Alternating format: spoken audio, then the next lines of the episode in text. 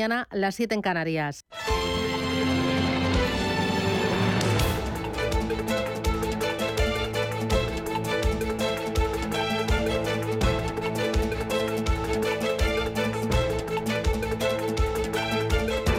Capital Intereconomía, con Susana Criado.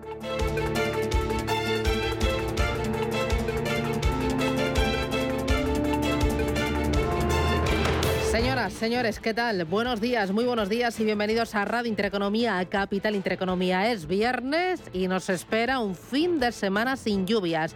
Hoy todavía podremos tener lluvias fuertes en el suroeste peninsular. Será el último coletazo de Efraín. Este viernes lloverá menos, pero lloverá sobre mojado de nuevo en Badajoz y con alguna tormenta fuerte otra vez por Cádiz, Ceuta o costas de Málaga y Granada. También con temperaturas más bajas regresan las heladas el domingo un frente dejará lluvias en Galicia. Hoy temperaturas 10 grados de máxima en Madrid, 15 en La Coruña, 12 en Bilbao, 16 en Barcelona y en Valencia esperamos 19 graditos. ¿Cómo viene el día? ¿Cómo viene la jornada? Bueno, viene mirando a los bancos centrales. La autoridad monetaria que dirige Christine Lagarde lleva los tipos al 2,5% y anuncia más alzas en 2023. Cualquiera que crea que esto es un pivote para el BCE se equivoca. No estamos pivotando, no estamos vacilando. Estamos mostrando determinación y resiliencia en seguir nuestro camino. Si nos compara con la Fed, tenemos terreno que cubrir, tenemos que recorrer más. Aunque el Banco Central Europeo y antes la Reserva Federal de Estados Unidos han cumplido con lo esperado por los analistas al moderar el ritmo de las subidas de tipos de interés, el tono duro empleado por los presidentes de ambas instituciones sobre la evolución de 2023 ha inquietado a los mercados. En vez de la tregua esperada, tanto Powell como Lagarde agriaron el tono de sus discursos con el objetivo de controlar las expectativas futuras de inflación. Sobre todo la presidenta del Banco Central Europeo, que quiso marcar distancias con su principal herramienta de ajuste. Seguirán siendo los tipos de interés y rebajando a meros complementos la reducción de su balance y el drenaje en curso de la liquidez concedida a la banca por la pandemia. Así que los bancos centrales en el punto de mira que son los protagonistas en esta recta final de año y me temo que lo seguirán siendo en 2023. El Banco Central Europeo ha elevado también la exigencia de capital a cuatro entidades españolas. La medida afecta a BBVA, a CaixaBank, a Unicaja y a Sabadell y entra en vigor en el año 2023. El aumento del listón no responde a un perfil eh, o a un incremento del perfil de riesgo de las entidades analizadas. Y mientras estamos viendo que las grandes eh, gestoras eh, de fondos de inversión están lanzando sus previsiones para el año 2023. BlackRock ve más caídas en la bolsa, menos en banca y menos energía. La mayor gestora del mundo extiende su pesimismo al año 2023. Cree que el mercado en general está siendo demasiado optimista con las expectativas de beneficios cuando ellos las ven planas e incluso negativas. Y ojo, porque Lázaro está haciendo acopio de liquidez a la espera de que la bolsa cambie de rumbo. La gestora norteamericana cree que la inflación ya ha tocado techo tanto en Estados Unidos como en Europa y ve una recesión suave en ambas economías. Ven caídas adicionales en los mercados de renta fija y también en los mercados de renta variable. Hay mucho más porque el día viene bastante entretenido. Vamos con los titulares del día.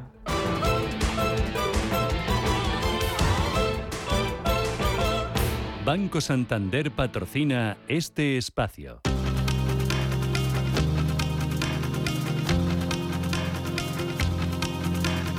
En Radio Intereconomía. Las noticias capitales. Los jefes de Estado y de Gobierno de la Unión Europea urgen a sus ministros de Energía a pactar un tope al precio del gas el próximo lunes. Es el acuerdo que se ha llegado por unanimidad en el último Consejo Europeo del año celebrado en Bruselas. Lo anunciaba el presidente del Gobierno, Pedro Sánchez. Si logramos este acuerdo, si logramos desbloquear los tres reglamentos, estamos hablando del permitting, es decir, de la aceleración de la implantación de energías renovables, también la solidaridad, es decir, las compras conjuntas de gas a terceros países por parte de la Unión Europea. Y también la fijación de un precio al gas eh, importado, habremos eh, labrado el, camino, habremos eh, logrado un importante éxito político, no solamente para la Unión Europea, sino también para España. Las bolsas despiertan este viernes con signo mixto tras la reunión del Banco Central Europeo. Que llevó las caídas este jueves a las plazas del viejo continente tras subir los tipos de interés, anunciar Christine Lagarde que seguirá habiendo subidas significativas el año que viene por la elevada inflación y anticipar una recesión en Europa en el primer trimestre de 2023. Hemos decidido subir los tipos de interés hoy y prevemos seguir incrementándolos significativamente, dado que la inflación continúa siendo excesivamente elevada y se proyecta que se mantenga por encima de nuestro objetivo durante demasiado tiempo. Tras esta decisión del Banco Central Europeo, el IBEX 35 se dejaba ayer más de un 1,5%, su mayor caída desde el mes de septiembre. Podría cerrar su tercera semana consecutiva de pérdidas. De momento, en Europa los futuros los eh, tenemos con ganancias esta mañana. Está subiendo el futuro del DAX un 0,2%, lo mismo que el futuro del Eurostock 50, algo más, un 0,3% sube el futuro del IBEX 35. También en positivo ahora mismo los futuros americanos, con subidas del 0,1%. En Asia, mayoría de caídas, a excepción de la bolsa de, de Hong Kong, que sube un 0,6%.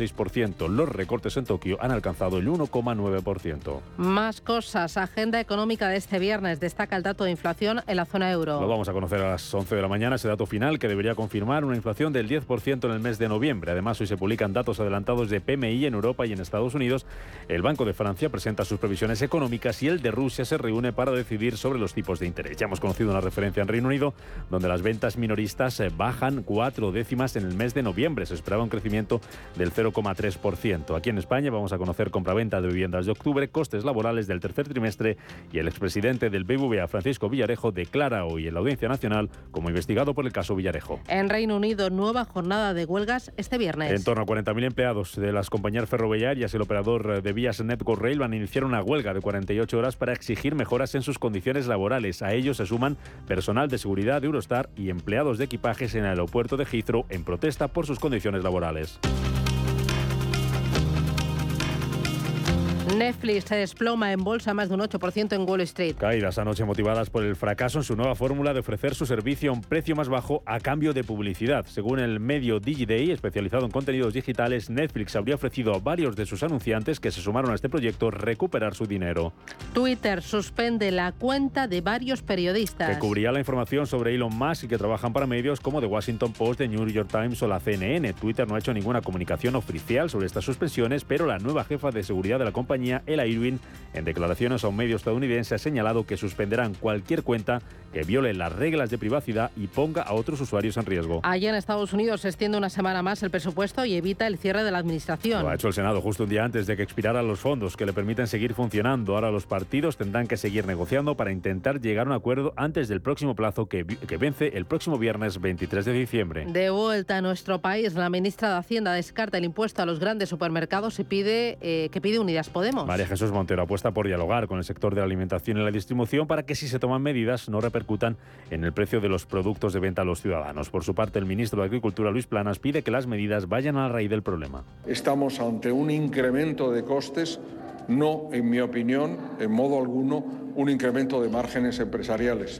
Por tanto, las medidas que se adopten tienen que ir a la raíz del problema y a responder a lo que es nuestro auténtico objetivo, que es bajar el precio de los alimentos de cara al conjunto de nuestros ciudadanos y el Congreso aprueba las medidas de alivio hipotecarias. Que van a beneficiar a más de un millón de familias afectadas por las subidas del Uribor.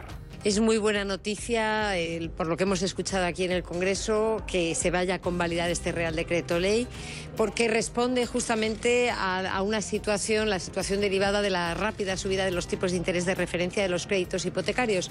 Nos estamos anticipando al impacto negativo que esta subida pueda tener sobre las familias españolas, sobre todo por la revisión de los créditos en la primera parte del año próximo y creo que hoy eh, el Congreso está haciendo verdaderamente su función, convalidando este Real Decreto Ley que beneficia a las familias y a los ciudadanos españoles. Palabras de la vicepresidenta económica Nadia Colviño en el Congreso, que también daba luz verde a la polémica reforma legal que suprime el delito de sedición, modifica el de malversación y cambia la ley del Poder Judicial para desbloquear la renovación del Constitucional. Fue un pleno tenso, como muestran estas palabras del portavoz socialista Felipe Sicilia y de Cuca Camara, la portavoz del PP, que junto a Ciudadanos no participó en la votación.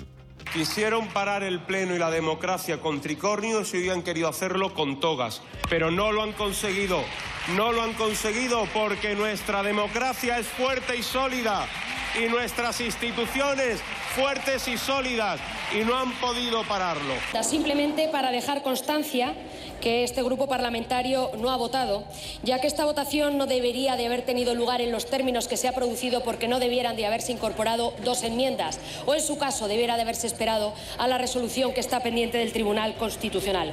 Como no somos partidarios de abandonar las instituciones, es por los que nos hemos quedado durante la votación, pero en un momento tan crítico como este, evidentemente no vamos a votar. Será finalmente el próximo lunes cuando el Tribunal Constitucional decida sobre la reforma judicial del Gobierno. Banco Santander ha patrocinado este espacio.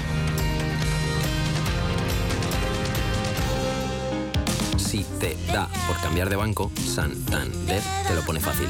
Hacerte cliente es tan sencillo y rápido que lo puedes hacer estés donde estés, que para algo es una cuenta online. Y además, te llevas 150 euros si traes tu nómina antes del 15 de enero. Consulta condiciones en bancosantander.es. Santander, por ti, los primeros. Pa, pa, para, pa.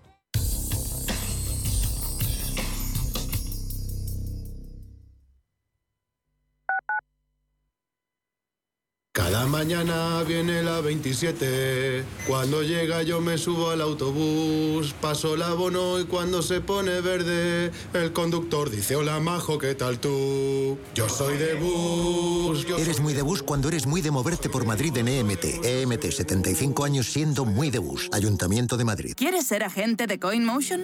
Operador europeo regulado oficialmente por la FinFSA de Finlandia. Recomienda nuestros servicios criptofinancieros con la seguridad de estar registrados por una autoridad financiera en Europa. Más de 10 años de experiencia en el sector de criptoactivos y la licencia de medios de pago nos avalan. Conócenos en coinmotion.com.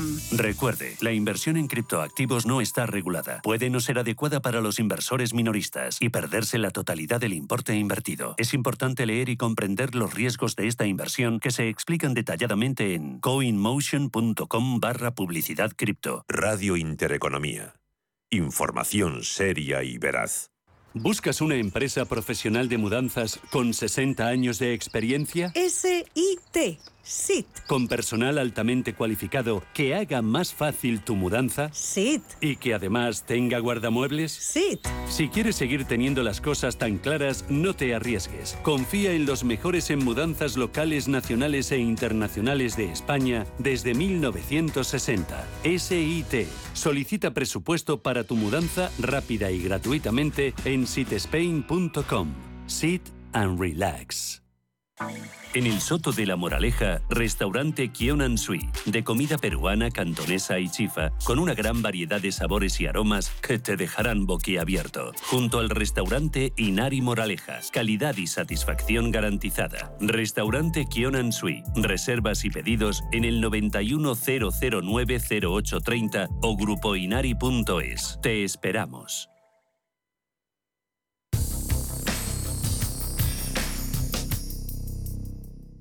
DEPAM les ofrece hoy la noticia de innovación sostenible. Estamos viviendo un cambio de paradigma a nivel global donde cada vez somos más conscientes del impacto que nuestras decisiones pueden tener en nuestro entorno. Si aplicamos esto al mundo de la inversión, con especial foco en la sostenibilidad, supone una mayor responsabilidad y por lo tanto un gran reto para los inversores. El hecho de que estemos tan cerca de un escenario de cierta incertidumbre ha movilizado ambiciosas políticas medioambientales en todo el mundo, aunque a veces el ruido no nos permite visualizar con perspectiva la actualidad, pero lo cierto es que estamos viviendo una transformación global sin precedentes.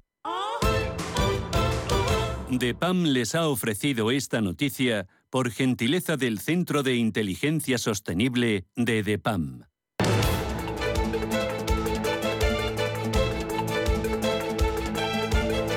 En Radio Intereconomía, la entrevista capital con Susana Criado.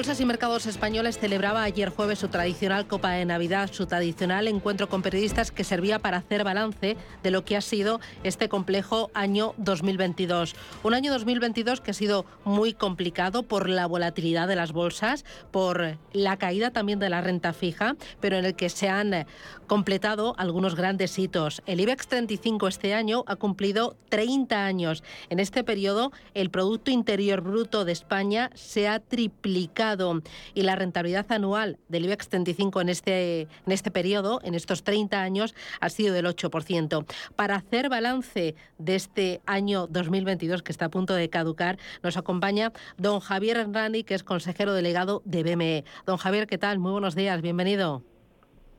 Buenos días, Susana. ¿Cómo Bueno, estamos?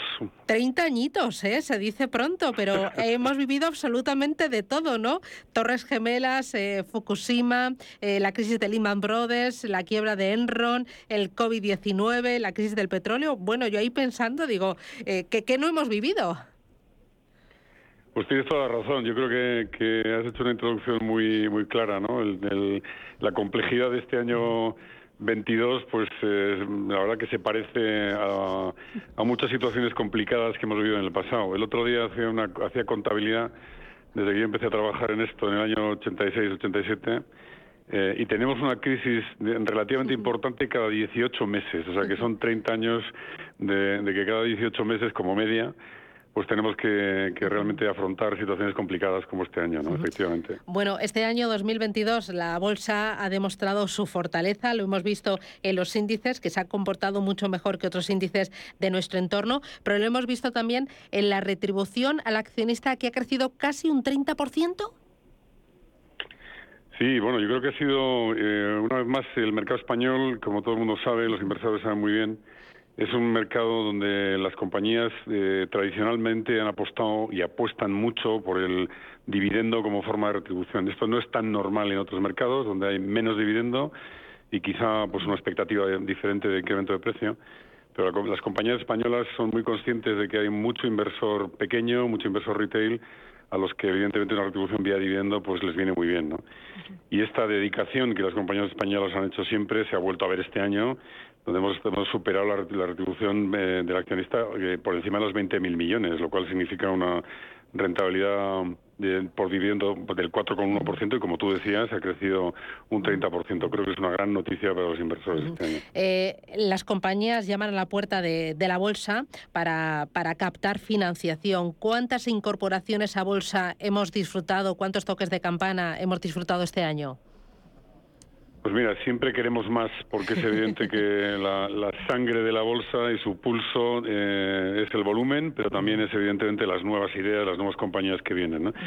La- han sido, no han sido tantas, eh, han sido dos en, el, en, en bolsa, digamos, en la contratación principal, pero han sido 15 en el growth, que me parece un número francamente interesante, que significa que ese segmento para compañías pequeñas y, y compañías con futuro a pesar de la situación de este mercado, donde, por cierto, las salidas a bolsa, según la World Federation de, de- of Exchanges, ¿no? de la Federación Mundial, han caído pues, más de un 90% en, en, en Europa y en Estados Unidos, pues bueno, nosotros nos hemos mantenido con una cifra modesta, pero, pero una, una cifra en la parte en la parte del growth, en las eh, compañías eh, pequeñas y medianas, eh, francamente interesante. Yo creo que demuestra que la gente necesita financiación y que nosotros con estos segmentos pues les estamos dando el servicio que necesitan. ¿no? Bueno, da financiación la, la bolsa a este conjunto de pequeñas y medianas empresas que eh, buscan crecer. En total, eh, si no me equivoco, son 135 compañías cotizadas en BM Growth y además de todos los sectores y en los últimos tiempos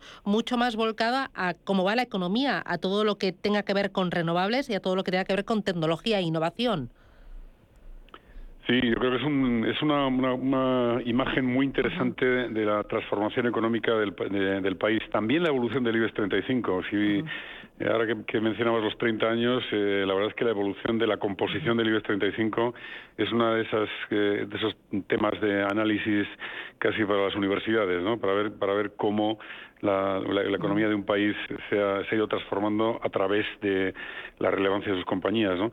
Pero el growth eh, es quizá un una medición más a corto plazo, más rápida, en el sentido de que, de que ahí estamos viendo, como tú dices, eh, la entrada de, de compañías muy diferentes, de consultoría, de software, de energías renovables, mucho, muy cercana al pulso de lo que, de que, lo que es de los nuevos eh, empresarios en este país. ¿eh? Yo creo que es, es muy interesante esa, esa composición que es muy diversa, muy distinta. Hablábamos de BM Growth y del éxito que está teniendo, pero también otra forma de captar financiación es el mercado alternativo de la renta fija. ¿Hay cuántos emisores ya y cuánto han captado eh, em, de financiación?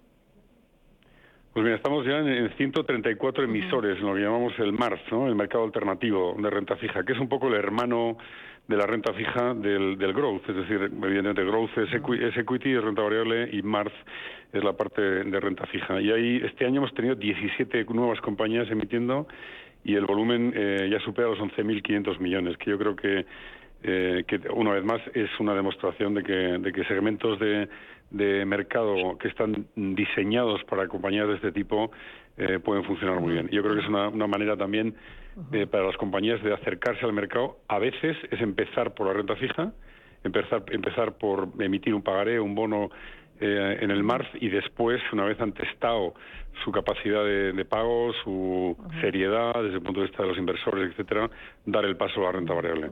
Los dos canales funcionan muy bien, como de manera conectada, de manera que hay gente que hace, hace renta fija primero, renta variable después, o las dos cosas. Creo que sinceramente me está funcionando muy, bien. Es dar opcionalidad, en el fondo, a los emisores. ¿Y emisiones con el sello ESG, don Javier? Sí, esto es un tema muy central en la, en la, en la estrategia del, del grupo. Eh, dentro del grupo SIX y SIX MME, pues el tema ESG claramente es... Eh, es el número uno, número dos de lo que queremos hacer en el futuro.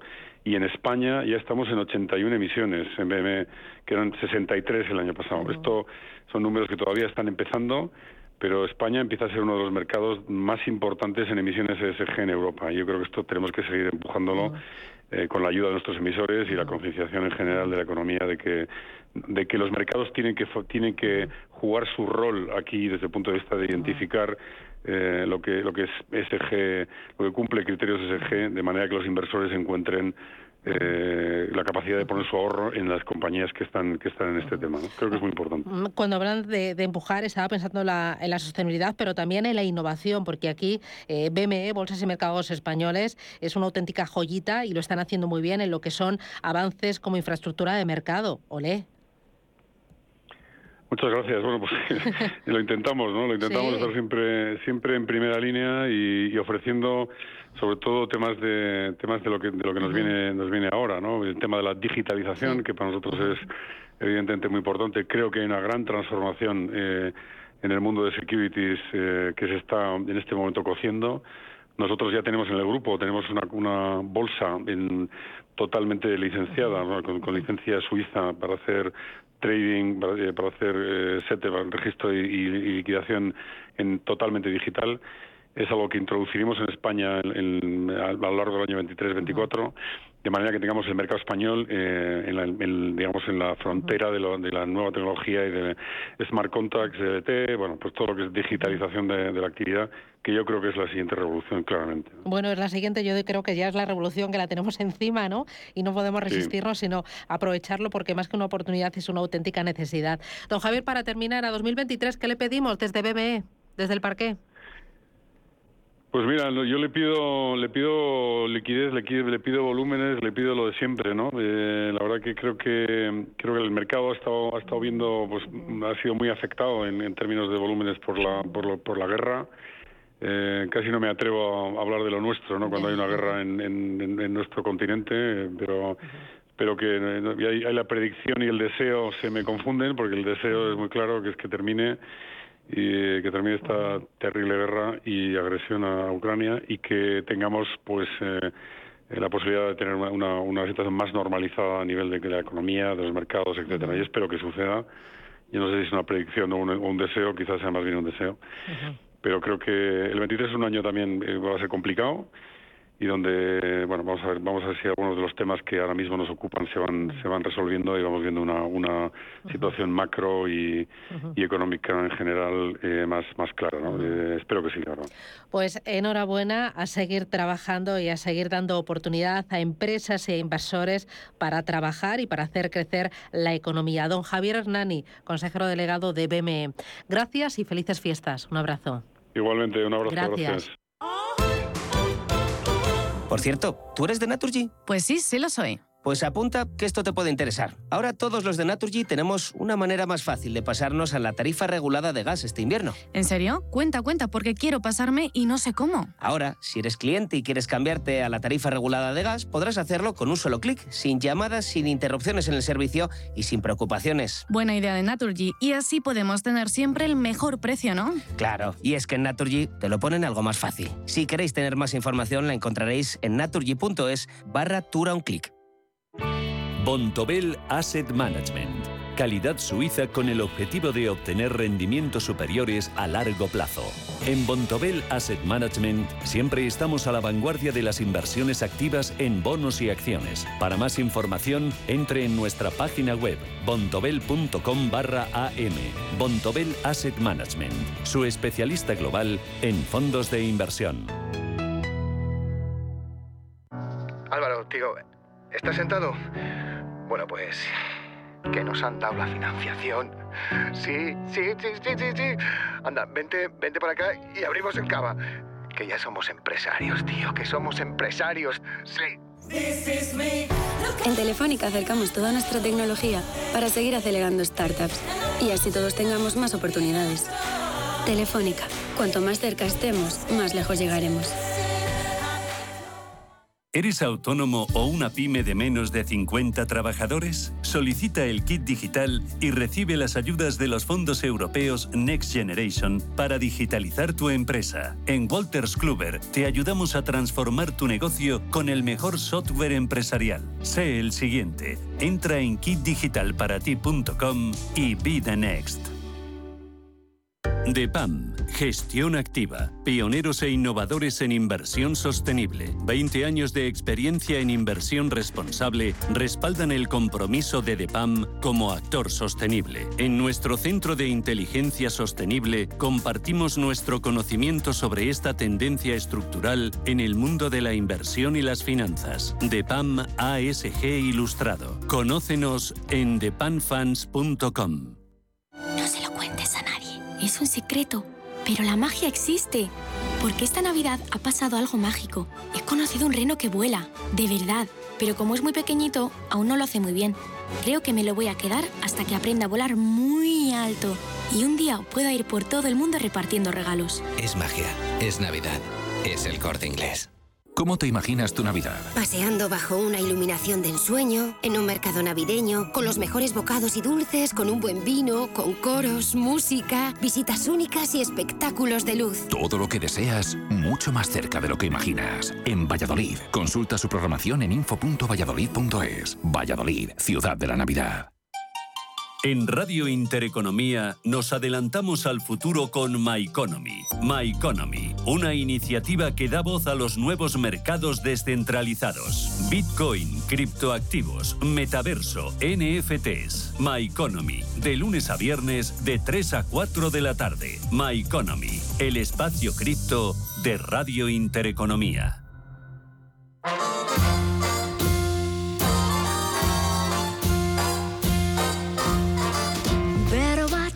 La tertulia capital.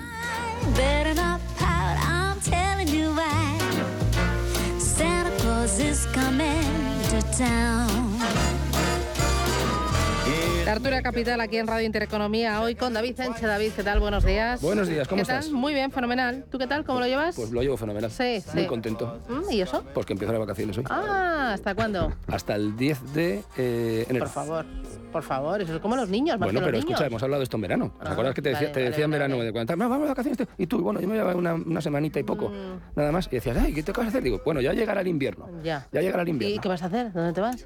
Hombre, el fin de año me voy a mi pueblito en Asturias, a Tapia de Casadiego. Mm, qué envidia me da. Hasta el 10 de enero.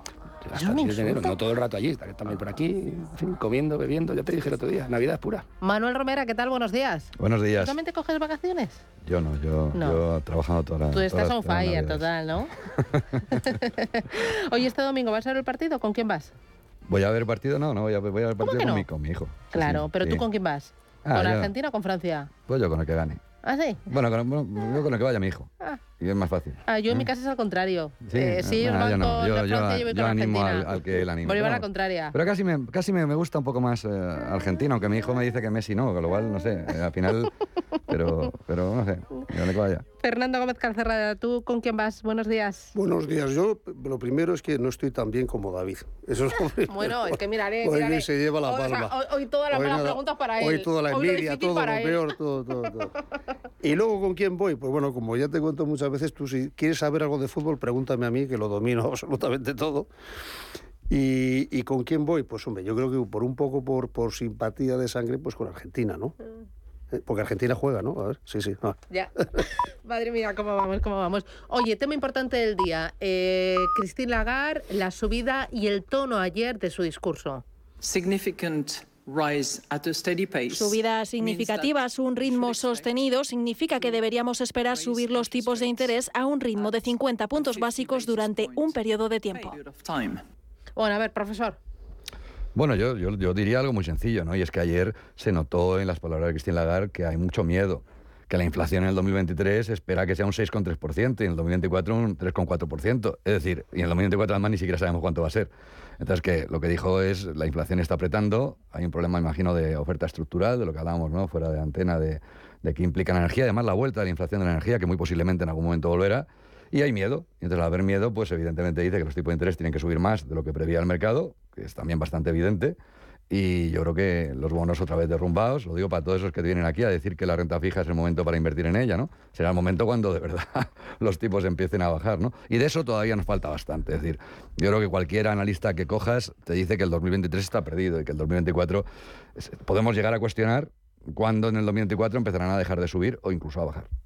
¿Y está consiguiendo, va a conseguir doblegar la inflación? Claro, vamos a conseguir doblegar la inflación. A ver, la inflación, la inflación, la inflación en Europa es una inflación de oferta, ¿eh? y en Estados Unidos es una inflación de demanda, con lo cual no estamos hablando del mismo tipo de inflación ni tomamos las mismas medidas. Pero eh, lo que está claro es que el Banco Central Europeo lo único que puede hacer en este momento son dos cosas: una, reducir el balance y dos, eh, subir los tipos de interés de una manera constante. Ayer por encima del, tema de los tipos de interés, que, por supuesto que es muy importante, me parece que había un mensaje que es demoledor. Es demoledor para España, es demoledor para Italia, es demoledor para Bélgica, es demoledor para Francia.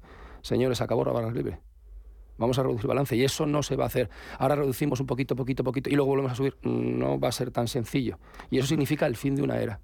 Eso sí que significa el fin de una era. Ese es, el fin de la crisis de 2008 estamos en la crisis del 2022 y viene otro tipo de soluciones. Y pasa porque ya se acabó la barra libre del Banco Central.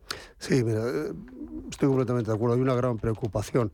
Esa eh, inflación que tenemos de oferta, que está generada por un problema fundamentalmente energético, el coste de la energía, con una perspectiva que nadie sabe qué es lo que va a pasar en la guerra de, Ucrania ¿no? y Rusia, que es al final el polvorín que ha hecho estallar en parte todo esto.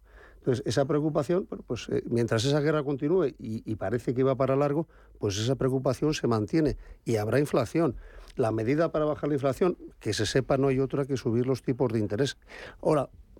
Aquí hay otro problema adicional. Claro, nosotros eh, tenemos una inflación que es la que es Europa, la media, etcétera, pero aquí tenemos topado de alguna manera o, o beneficiado de alguna manera el costo de la energía, temas de gasolina, temas eléctricos.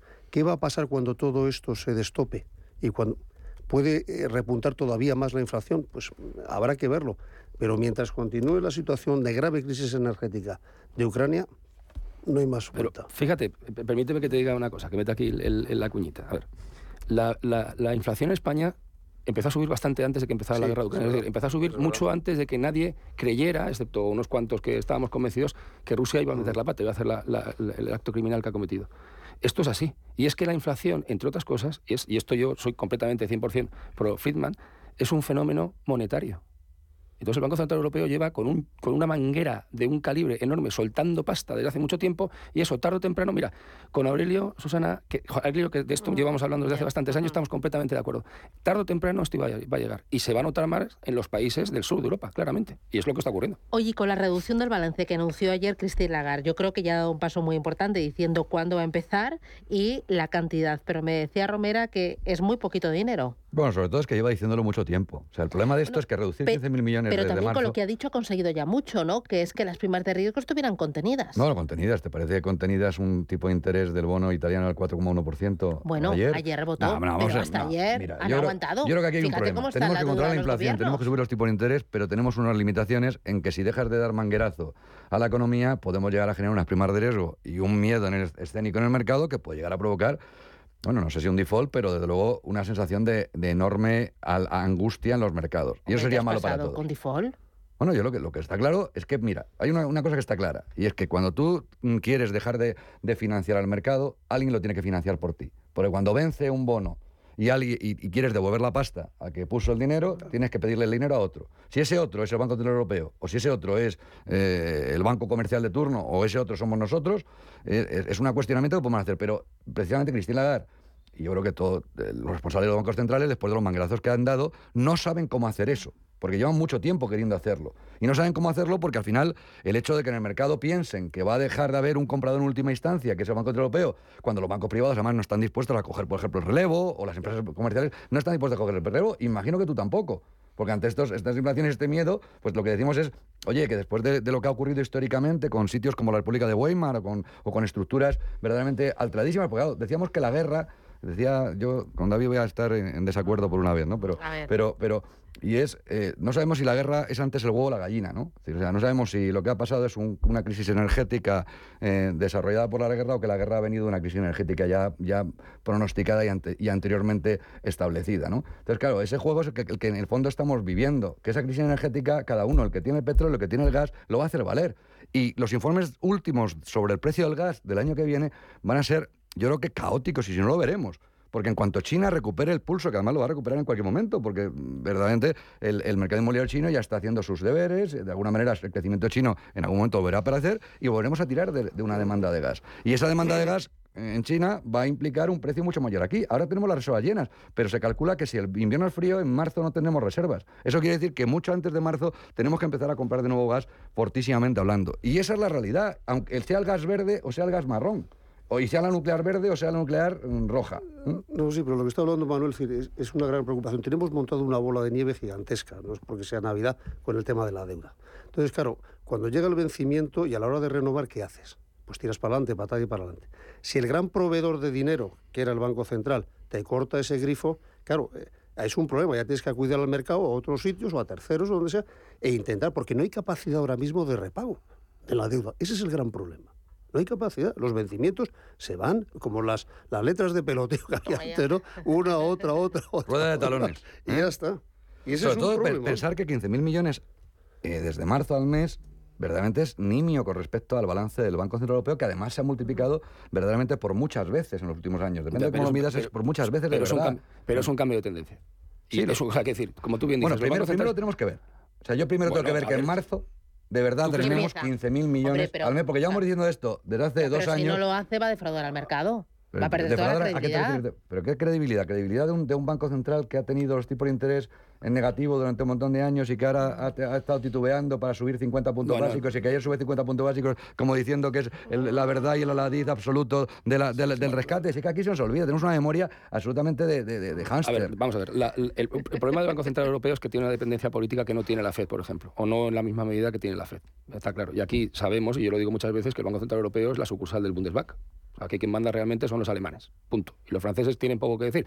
Se van intercambiando un poco quién lleva el Fondo Monetario Internacional y ahí tal y cual, y ya está, poco más decir. Pero la, la locomotora es Alemania. Alemania tiene ahora mismo la, la- la inflación completamente disparada, con lo cual va a haber subida de los tipos de interés. Y además Alemania opina que los países del sur de Europa no hemos hecho nuestros deberes y que ahora mismo el chorro de pasta no beneficia a su economía, sino que perjudica a su economía, porque al final van a tener que hacer algo. Con lo cual, Christine Lagarde, aunque no le guste, porque es muy complicado su situación ahora mismo, tendrá que seguir subiendo los tipos de interés porque Alemania no está, no está reduciendo y tendrá que bajar la- la- el, el balance, tendrá que reducir el balance. Eh, me voy a ir a publicidad a la vuelta. Hablamos de inflación. Hoy vamos a tener el dato de inflación en la zona euro. Eh, con el dato de inflación, primero tuvimos subida de los precios de la energía, luego de la alimentación, servicios. Veremos ahora qué pasa con los salarios en Europa, pero ya ha empezado a bajar el precio de la energía.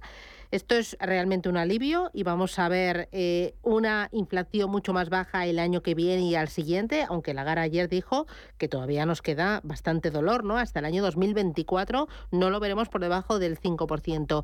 ¿Cómo lo veis? Y luego el tema del gobierno. Por fin, Hacienda ha dicho que no va a haber impuesto a los grandes supermercados.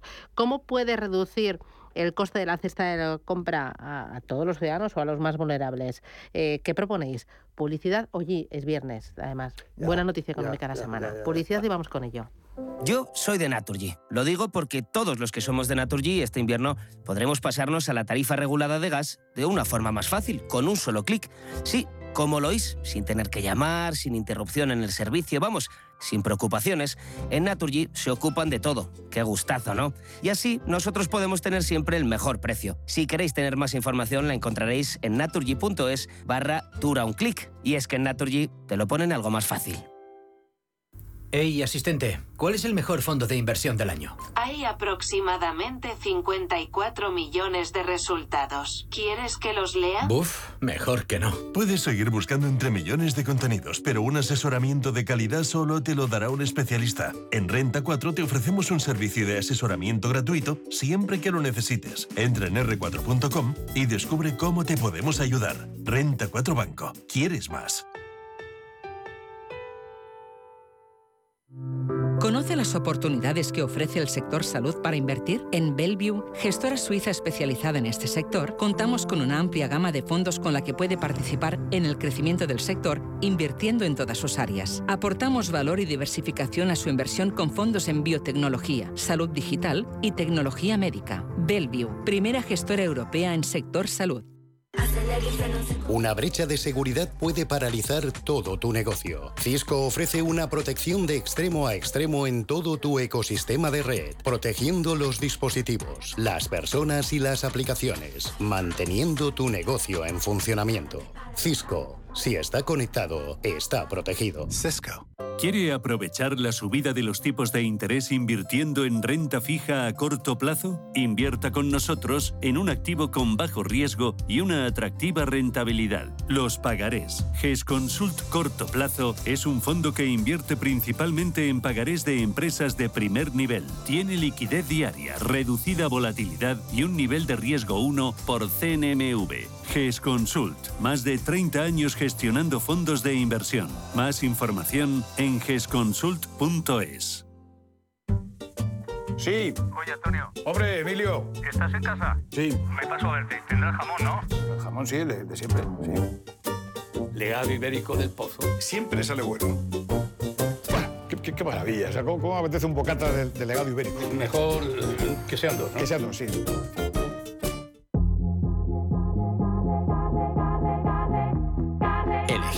¿Elegir y ahorrar va contigo? Ahora en Carrefour y Carrefour.es, gambón grande 10-20 piezas por kilo por solo 8 euros con 95 el kilo. Elegir la Navidad de siempre a precios extraordinarios es poder ahorrar. El domingo día 18 abrimos nuestros hipermercados de Castilla y León de 10 a 22 horas.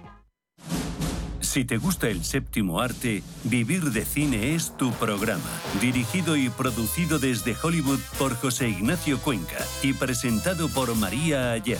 Toda la actualidad del cine, estrenos, festivales y críticas sin olvidar los clásicos. Los jueves a las 10 de la noche y los viernes a las 12 y media de la noche, Vivir de Cine en Radio Intereconomía.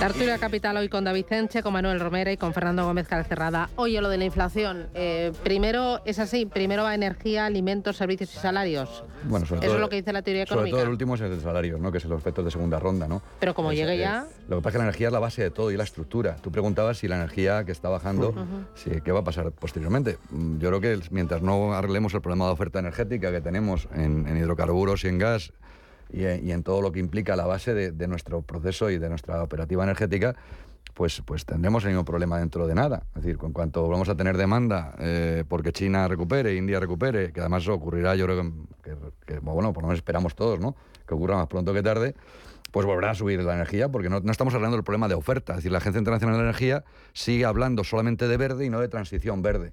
Entonces, hacerse verde es creo que glorioso, todos debemos de pensar que hay un cambio climático y que debemos de llegar a una energía más verde, pero indudablemente también tenemos un problema estructural energético que hemos querido cambiar demasiado rápido y que ha provocado un crash energético y una inflación desmedida. Entonces, a ver si buscamos a alguien que busque un equilibrio, ¿no? Es decir, que, que- que Bueno. hable de manera equilibrada y que queramos todos ser verdes, que es lógico, ¿no? Y que seamos sostenibles, pero que a la vez seamos sostenibles financieramente hablando, ¿no? que tenga- que- o sea, que sentido llevemos- común. Me estás Está- hablando de alguien con sentido común, que es lo, lo menos común en los sentidos cuando hablamos de, de sostenibilidad. Mira, hay una cosa que yo digo siempre, que es que cualquier empresa en cualquier parte del mundo necesita tres cosas, al menos tres cosas para trabajar. Necesita capital, necesita energía y necesita personas. Esas tres cosas. Y fíjate que me estás diciendo que al menos dos de ellas se ven claramente afectadas en su coste. Porque la energía está más cara y tarde o temprano vas a tener que subir algo el salario a los, a los trabajadores porque tampoco es justo que ellos asuman eh, eh, ese gap ¿no? entre, entre, entre el- año anterior, que es la inflación, que es un impuesto, como siempre, a los pobres, que son los que más sufrimos esto. Con lo cual, fíjate que al final, claro, el salario lo que hace es que termina de completar el círculo y te viene la segunda ronda, claro. Sí, la, energía tiene este efecto perverso. Además, es la segunda vez que lo vivimos en, en relativamente pocos años. La crisis del petróleo de los años 70, que ya nos tuvo que dar lecciones para aprender. Pero fíjate, a mí me preocupa mucho una cosa. Decir, el día 31 de diciembre, en teoría, hay que tomar una decisión el gobierno sobre esos 20 céntimos de la gasolina, temas tal, eh, hay un tema de gas también por ahí. ¿Qué va a pasar? Si eso se quita, va a aumentar el precio lógicamente. Es decir, vamos a volver a las mismas. Si se mantiene, estamos de alguna manera provocando el cierto consumo, ¿no? Porque tenemos, vivimos en una realidad que no es la, la- verdadera, que estamos pagando, perdón, un petróleo más barato, una gasolina más barata. Esto continúa y es un problema no la energía. Lo que tú estás diciendo, David, es que es un factor fundamental. Cualquier empresa tiene que tener un enchufe y, y darle ahí, si no, no funciona. Y, y no hay vuelta. Eh, oye, lo de la energía nos preocupa, pero también lo de los alimentos nos preocupa. Esta semana hemos conocido el dato de inflación en nuestro país y resulta que la inflación general se modera, pero la de los alimentos Ya, sigue brutal. disparada. Ayer la ministra de Hacienda descartaba el impuesto a los grandes supermercados que pedía Unidas Podemos. Estamos ante un incremento de costes, no, en mi opinión, en modo alguno, un incremento de márgenes empresariales. Por tanto, las medidas que se adopten tienen que ir a la raíz del problema y a responder a lo que es nuestro auténtico objetivo, que es bajar el precio de los alimentos de cara al conjunto de nuestros ciudadanos. Este es el ministro de Agricultura, Luis Planas, pero ¿cuál es la raíz del problema y qué medidas se pueden tomar para que eh, la cesta de la compra no sea más eh, menos dolorosa? Bueno, bueno, sí. a ver, es que no se pueden tomar muchas medidas. Esta es la historia. Los- bajar el IVA, por ejemplo, Ya, de los productos básicos. no, a ver, el, el- el IVA de los productos básicos está en un 4%. ¿Lo van a bajar a cuánto? Bueno, pues de ¿Un todos. 2%? Ya, De todo el bien, supermercado. todo. Vale, pero principalmente la cesta de la compra afecta sobre todo el, el IVA, eh, el IVA primario, ¿no? el, IVA, el IVA básico, el, extra reducido, que es el del 4%, que es el, el de aquellos productos que son imprescindibles para vivir, en teoría. Entonces, ahí algo se puede hacer, pero tu margen de maniobra es muy pequeño. Pero es que, claro, el señor que tiene, el señor que tiene una granja de cerdos le ha subido la energía, le ha subido los piensos, le ha subido el tal, le ha subido todo. El señor que tiene un, campo de, naranjos está pagando una auténtica barbaridad. Están, ya, están ya con los márgenes prácticamente en cero. Entonces, eh, se puede hacer muy poco, hay que aguantar.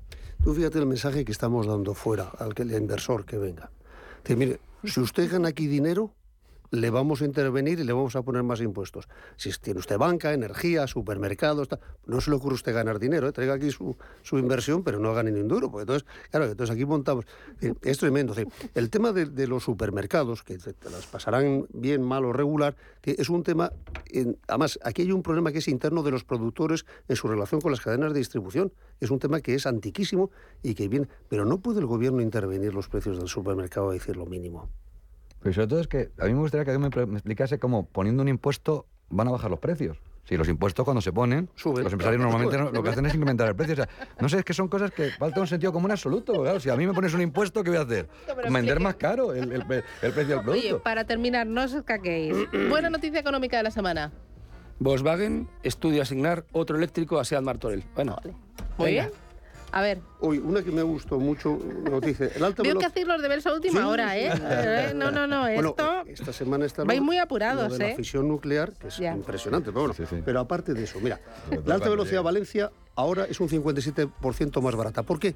Libre competencia. Es lo que funciona para abaratar los precios. Romera. Bueno, ya que tenemos que hacernos todos sostenibles, Iberdrola pujará por más de 18 gigas de eólica marina en Europa, Asia y Oceanía, en sitio donde tiene más de 45.000 millones de euros de, de inversión. ¿no? Os doy el aprobado. Aprobado y con un poquito de Solo nota, ¿eh? Un poquito de nota porque he visto que habéis utilizado chuleta. Pero nada, podéis disfrutar y descansar estas Navidades.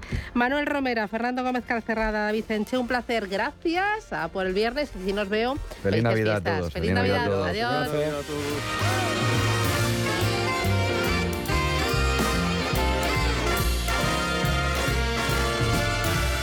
Capital Intereconomía, con la inversión sostenible.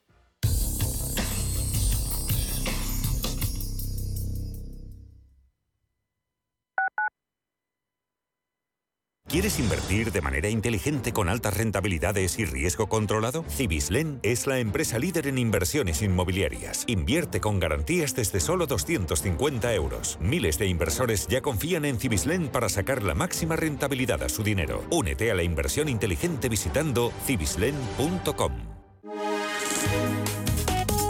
MAPFRE patrocina la información del tiempo. Para hoy viernes se esperan cielos nubosos en la mayor parte de la península, con precipitaciones en el área cantábrica, Pirineos, noreste de Cataluña y cuadrante suroeste peninsular. Probabilidad de que las precipitaciones lleguen a ser fuertes y persistentes en el entorno del estrecho y litorales de Alborán, donde las tormentas serán localmente más intensas. Temperaturas en descenso generalizado, salvo en el suroeste peninsular, donde primarán los aumentos. MAPFRE ha patrocinado la información del tiempo.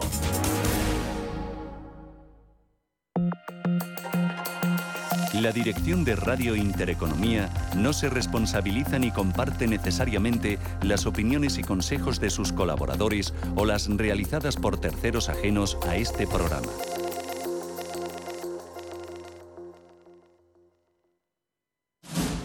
Si te gusta el séptimo arte, Vivir de Cine es tu programa. Dirigido y producido desde Hollywood por José Ignacio Cuenca y presentado por María Ayer. Toda la actualidad del cine, estrenos, festivales y críticas, sin olvidar los clásicos. Los jueves a las 10 de la noche y los viernes a las 12 y media de la noche, Vivir de Cine en Radio Intereconomía. Radio Intereconomía. La información precisa y detallada. La información que usted desea conocer.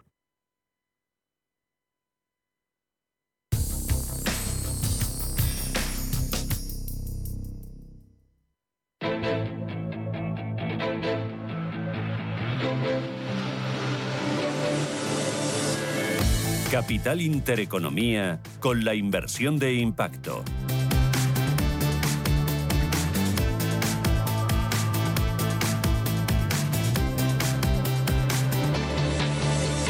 Minutos, llegamos a las nueve de la mañana. Preapertura, Ángel Lozano, ¿cómo viene el día? Buenos días de nuevo. Hola, ¿qué tal? Muy buenos días. Pues de momento con una subida muy tibia. El futuro del IBEX 35 repunta un 0,10%. Por lo tanto, no nos recuperamos del varapalo que sufrían ayer las bolsas. Recordemos que fue un jueves de bancos centrales, de subidas de tipos de interés y de un mensaje más agresivo por parte de Christine Lagarde, la presidenta del BCE, que dijo que la zona euro entrará en recesión en el primer trimestre de 2023, aunque será relativamente breve y poco profunda. Además, el BCE va a comenzar a reducir su balance a principios de marzo del próximo año.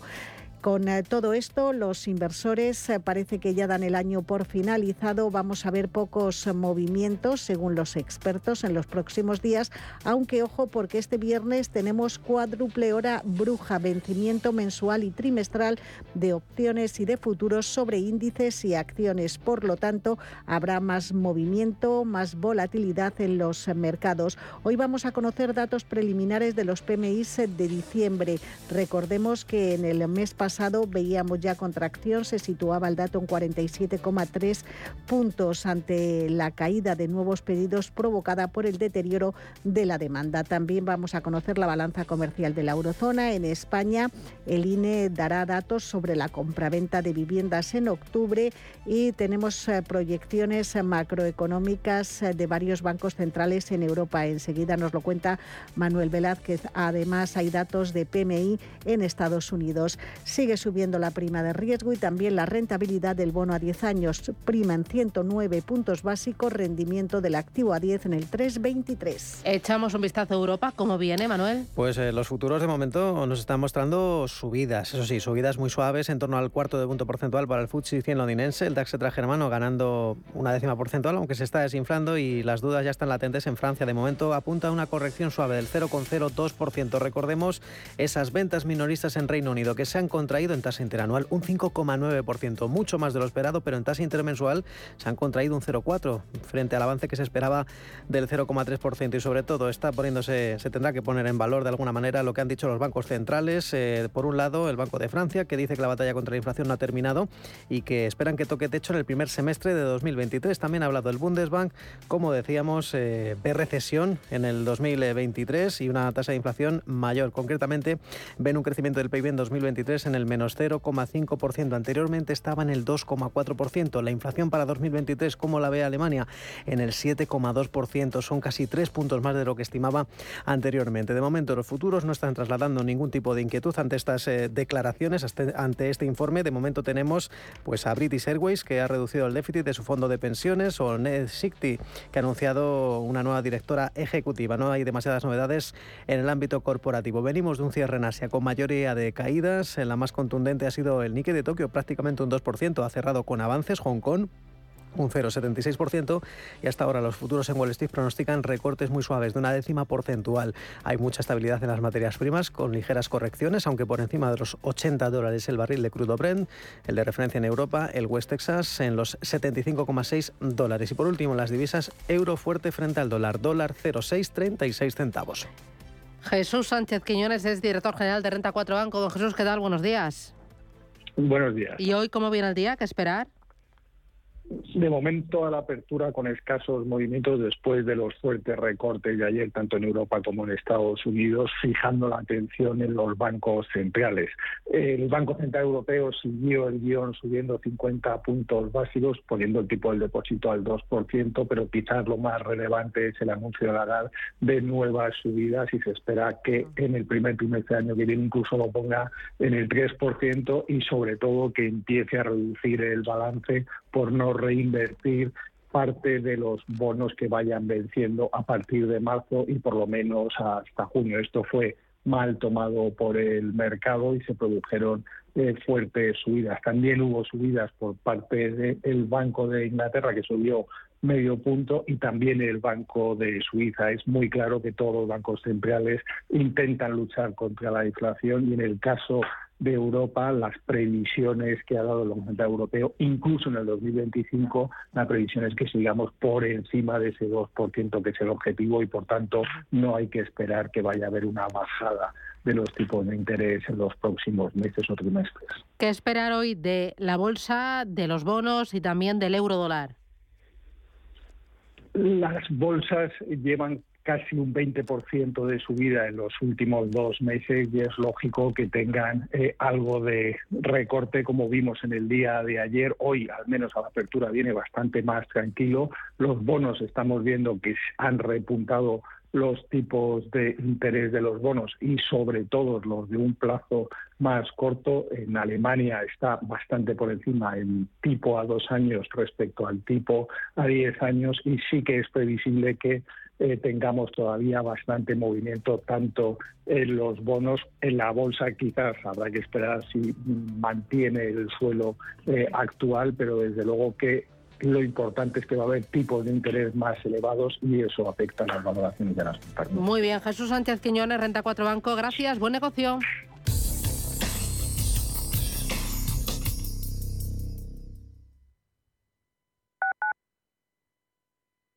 ¿Vamos de camping? Claro. ¿Y a surfear? ¿Y a montar en bici? ¿Y en canoa? También. Espera, espera. ¿Y el perro? Pues se viene. ¡Sí!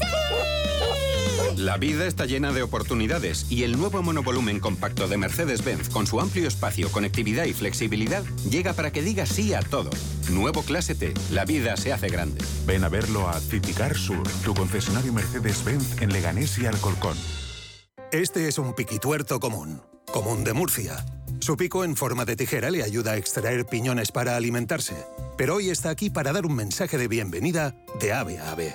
Adelante, piquituerto. Bueno, lo ha intentado. Ya está aquí el nuevo AVE Madrid Murcia, desde 2 horas 45 minutos. Consulta condiciones en renfe.com. Renfe, tu tren. Ministerio de Transportes, Movilidad y Agenda Urbana. Gobierno de España. Como gestora líder mundial con más de 150 gestores y 200 analistas, Allianz Bernstein ofrece una amplia gama de productos y soluciones de inversión adaptadas a las necesidades de todo tipo de clientes. Mediante un análisis profundo y de calidad, Allianz Bernstein, comprometida con un planeta más sostenible, invierte en compañías que contribuyen a resultados sociales y medioambientales positivos. Allianz Bernstein, Ahead of Tomorrow. Más información en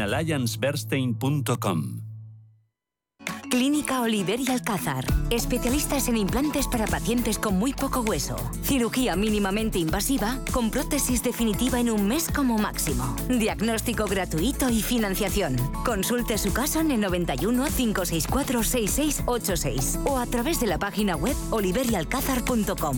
Más de 30 años de experiencia. Radio Intereconomía está contigo, también celebrando la Navidad.